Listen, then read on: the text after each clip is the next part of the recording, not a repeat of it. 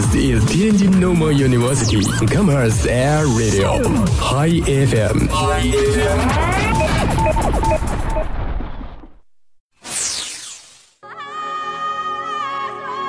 从青藏高原的布达拉宫，到呼伦贝尔的广袤草原。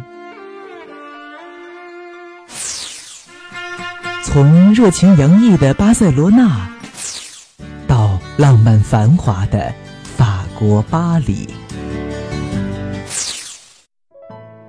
无论路过哪座城市，我们都需放慢脚步，敞开心扉，去感受这里的温度、气候，感知擦肩而过的人群、人群大街小巷的故事故事。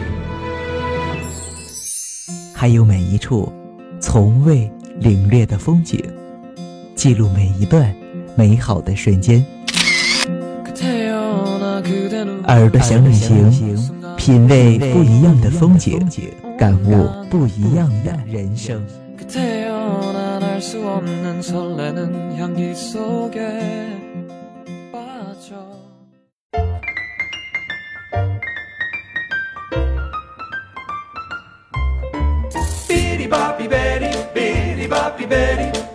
Boppy Betty, boo boo. On weekend she's your honey, then comes Monday, and that'll be sir to you. Biddy Boppy Betty, better known as Billy, he's the up and coming local DA. 亲爱的听众朋友们，大家好，这里是天津师范大学校园广播，还 FM 每周一晚上与您准时相约的耳朵想旅行，我是大公主。我是贺龙。哎，赵彤公主今天出门还戴了个口罩来做节目啊，我想一定是为了遮丑吧？不是啊，是为了防雾霾。你看前几天雾霾这么大，简直就是寂静岭啊，伸手不见五指，你不觉得可怕吗？对啊，伸手不见六指。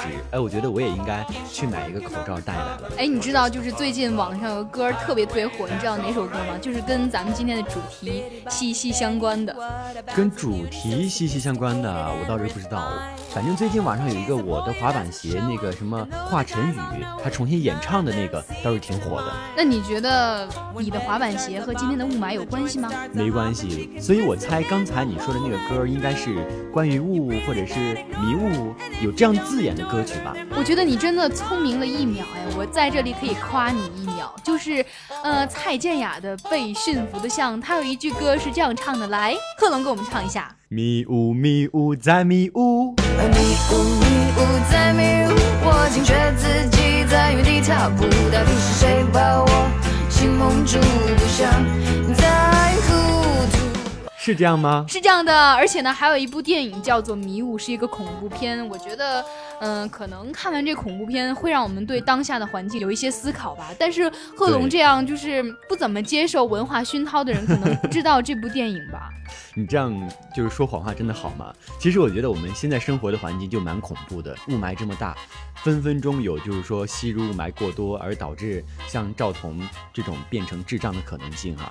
那其实我觉得最近网上呢也有一句话，大家转发的非常的多。呃，其实这句话我在去年就已经看过了，今年又重新火了一把，是这样说的：北上广不相信眼泪，江浙沪晒不干棉被，黑吉辽不相信喝醉，而京津冀你得有个好肺了。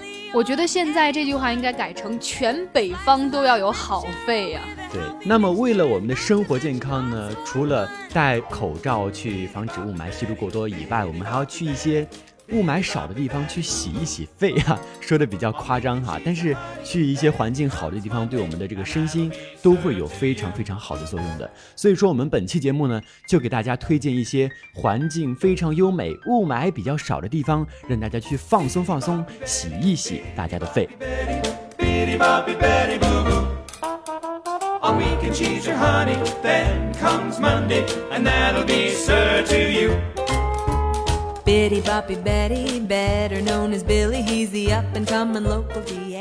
那在洗肺之前啊，我们一定要知道这个为什么会有这么多雾霾啊在我们的身边。据我所知啊，因为北方业的大多数城市都是以重工业为主，包括唐山、长春，然后再受一些呃冷空气啊的影响，嗯，这样就会让更多的雾霾扩散。而南方呢，大多都是高新技术园区。所以呢，现在我们想洗肺的话，只能往南走了。哎，赵彤这么一分析还挺有道理的。那咱们今天呢，就给大家推荐一个南方的城市吧。我觉得最近我看天气报道，呃，南方的空气质量都明显的要优于北方的。那今天要去南方的哪个城市呢？这个地方有最地道的鸭血粉丝汤。最地道的鸭血粉丝汤，你这个肯定广大吃货朋友们一听就知道是哪儿了，肯定是南京啦，对吧？对，我们今天要跟大家这个极力推荐的就是南京了。而我们作为一个非常高端的节目，我们就不跟大家推荐那些耳熟能详的景点了，比如说这个夫子庙啊，还有这个呃中山陵啊，这种大家应该都已经去烂了吧？那今天呢，就推荐给大家一些大家可能知道的比较少的地方，并且环境特别优美的地方。供大家去游玩儿。那第一个地方呢，就是南京的直马岭。那这个芝麻岭呢，听起来可能像芝麻岭，就是我们平常吃的这个芝麻的芝麻两字。对，其实这个名字也是可以写成芝麻岭的。那它呢，在于呃江苏省还有安徽省的交界处哈，是两省的界山，周围呢可以说是有万亩的林地，草木非常的茂密，而且呢给人一种山幽林静，各种飞禽走兽出没其间，像是回到了以前古代诗人所描写的那种景象里面，特别有那个诗情画意的感觉。觉。对，其实我觉得这种原始风光啊，更能给长居城市的人们带来一些呃休闲、一些安适。嗯，其实这个地方呢，它也是呃江苏省还有安徽省的一个自然保护区，所以说它这儿风景保存的还是非常的好的。那它呢，也是南京的市级风景名胜区之一了，它是江苏省空气啊还有标准质量对照区，所以说你来这儿，空气质量肯定差不了。那这儿呢还有千年的黄洞树，想想千年它已经，啊好大岁数了，它肯定会长得非常高了。还有百年的板栗林，哎，智障贺龙，你知道板栗树长什么样吗？哎，我还真没见过。我知道吃的板栗长什么样，但是这个板栗树吧，哎，长什么样我还真不知道了。所以我觉得你一定要去这个地方看一看。嗯，那得抓紧时间了，把这个日程给提上去了。其实这儿呢，除了这个呃丰富的树林儿，还有。成群的小动物呢，像这个龙泉寺啊、广佛寺这种文化遗址，在那儿也可以看到的。那除此之外呢，大家一定不要错过这个。风光秀丽、景色宜人的大泉水库。嗯，那这儿呢可以说是一处非常非常难得的自然佳境，因为它的水质非常的清澈，而且风光非常的秀丽。因其独特的野趣哈，现在年轻人都喜欢出去，比如说野餐啊，或者说在城市之余出去徒步旅行啊。那这儿呢就受到了非常非常多的都市年轻人的青睐了。因为这个地方啊是属于山地，所以我觉得呃大家叫上三五好友，然后来个自驾游、开个越野还是非常。的炫酷的，对，就好像啊，我之前说的那种野趣哈，就可以享受得到了。那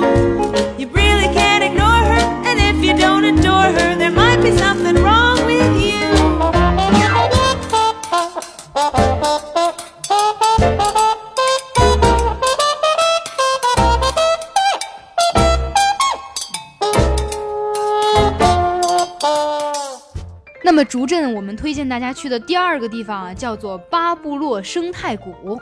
那这个巴布洛生态谷呢，其实和这个直马岭森林距离是比较近的。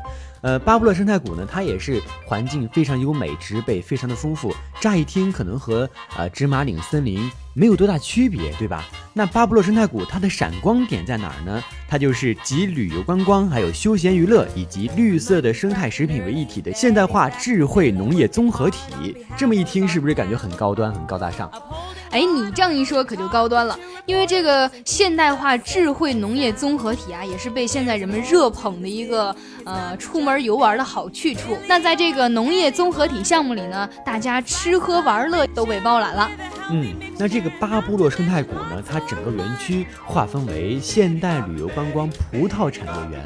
还有这个现代都市牧场科技产业园，以及现代农业文化体验产业园三大板块和公共配套设施。那这样的话呢，就可以为市民提供啊生态安全的食品供应啊，以及为市民打开健康生活之门，可以去那儿度过一个非常愉快的周六末了。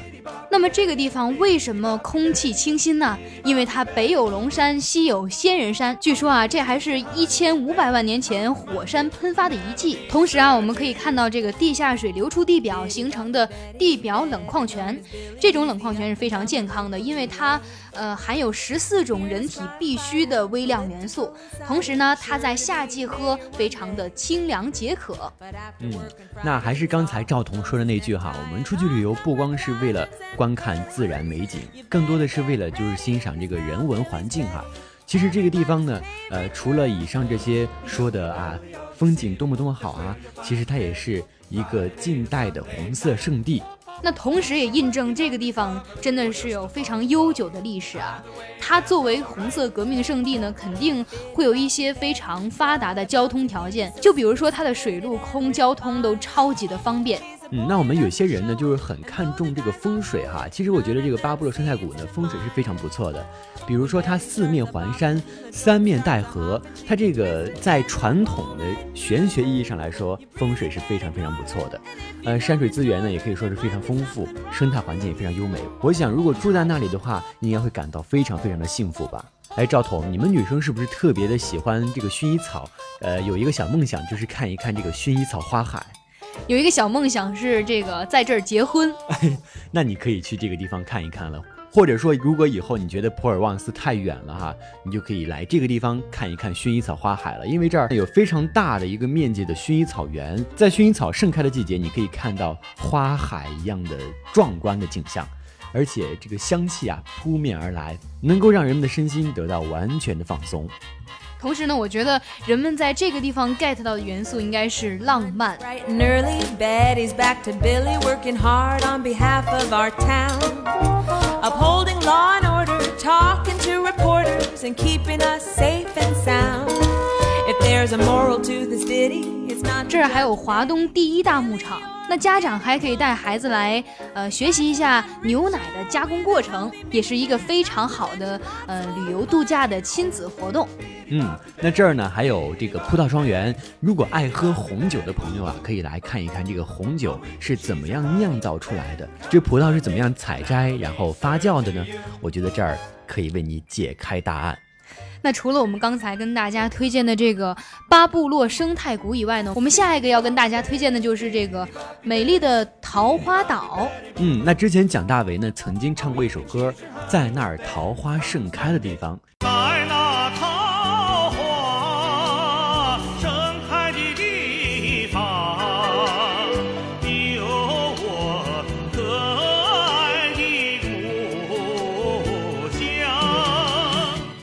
他那个说的是辽宁省丹东市的河口的万亩桃园，而今天我们去的这个桃园呢，也是非常非常美丽的桃花岛，在南京竹镇桃花岛。这个桃花岛呢，开始是万亩的荒山，然后经过呃一代一代的改造，变成现在的万亩桃园。在桃花盛开的季节里呢，大家可以看到这个万亩桃花一齐盛开，然后呃徜徉在花海里，非常的享受。嗯，那其实除了万亩桃园呢，这儿已经开辟为一个游览景区了。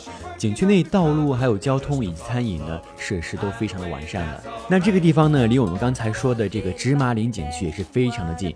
以桃花岛、大泉湖还有直马岭区域为龙头的生态旅游正在悄然的升温，不知道大家有没有感受到哈？反正我是感受到了。那说到这儿呢，我突然这个文艺的气息又上来了。我突然想到一句诗，这句诗是这样说的：他说，长恨春归无觅处，不知转入此中来。哎，聪明了一秒哈，我要赞赏你一秒。那在花期的时候啊，这个地方的景象真是令人惊叹啊！我们知道北京的香山在呃观赏红叶的季节里面，那肯定是人山人海。哎，我刚才听见你说了一个大泉湖啊，这个大泉湖的一大特色呢，就是长在水里的池杉，是一个非常神奇的物种哈。它虽然没有水杉那种呃非常珍贵啊，但是它的奇特在于很有观赏性。哎，那像这个景区内呢，还有刚才说的板栗林，在这儿你也能看到，还有这个核桃林。核桃林你知道是长得啥样吗？我只知道核桃长什么样，这个核桃树啊，还真，哎，它是树吗？核桃是个树的，呃，像赵彤跟我一个没见过板栗，一个没见过核桃林，那这 这样的话，我们俩真的可以一块儿去看一看了。那其实像这儿呢，还有这个冬枣基地，那冬天的时候去呢，你可以吃到非常非常新鲜的大冬枣啊，还有这个草莓的大棚。呃，不同季节呢，这儿有不同的生态采摘项目，所以说，无论是你春夏秋冬哪个季节去，都能够呃得到非常愉快的观赏体验。那这个地方还是南京市最大的肉羊饲养的基地。那喜欢吃羊肉或者是呃羊肉串儿各种就是羊肉加工品的这个朋友们啊，可以到这个地方一饱口福了。嗯，那这儿呢，其实也是一个典型的革命老区了。以前竹镇市抗日民主政府旧址就在这儿，像刘少奇、罗炳辉等老一辈无产阶级革命家都曾经在这里领导过抗日游击战争。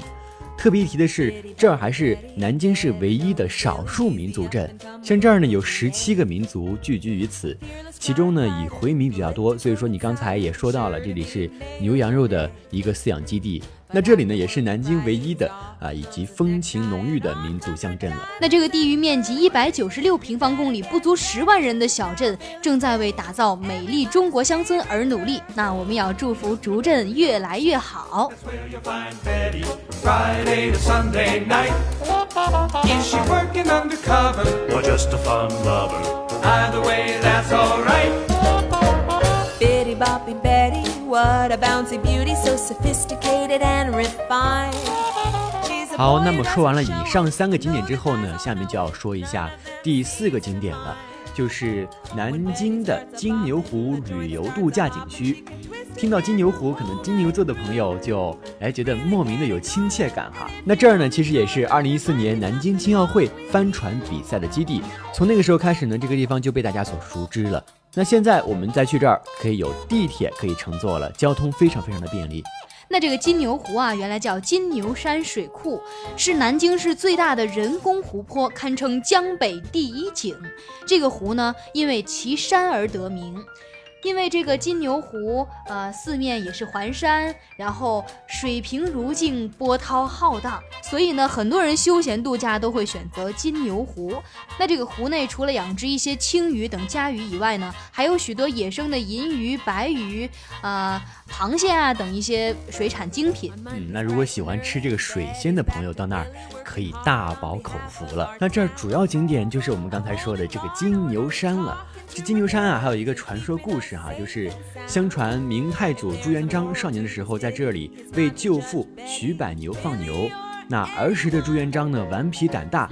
有一天，他和别的放牛娃一起偷杀了舅父的一头牛，然后就把牛头放在了山的西边，牛尾放在了山的东头。那晚上回家的时候呢，朱元璋告诉舅父说，有一头牛赖在山上赶不回来。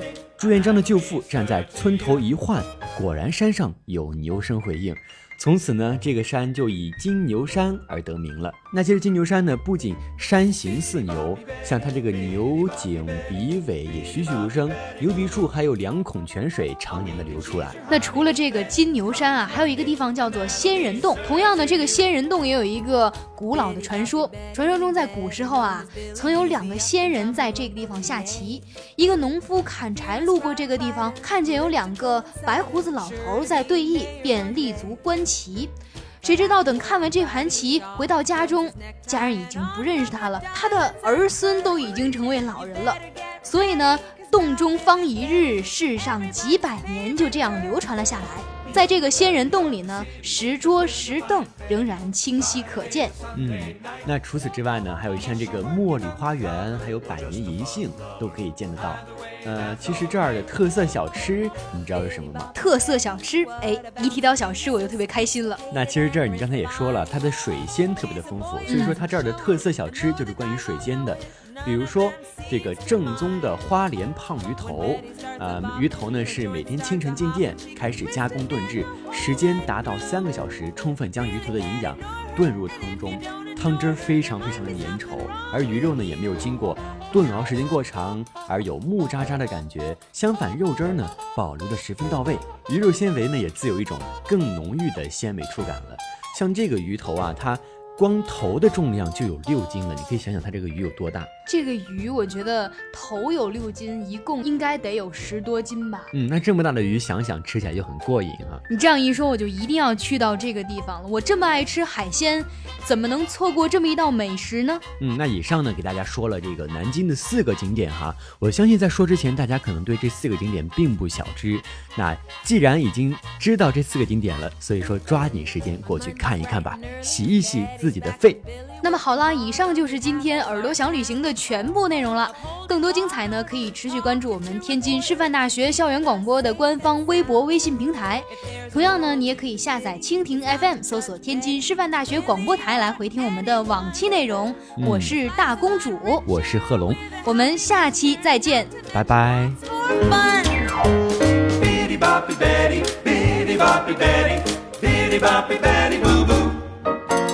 On she's your honey, then Monday, and that'll be sir to you.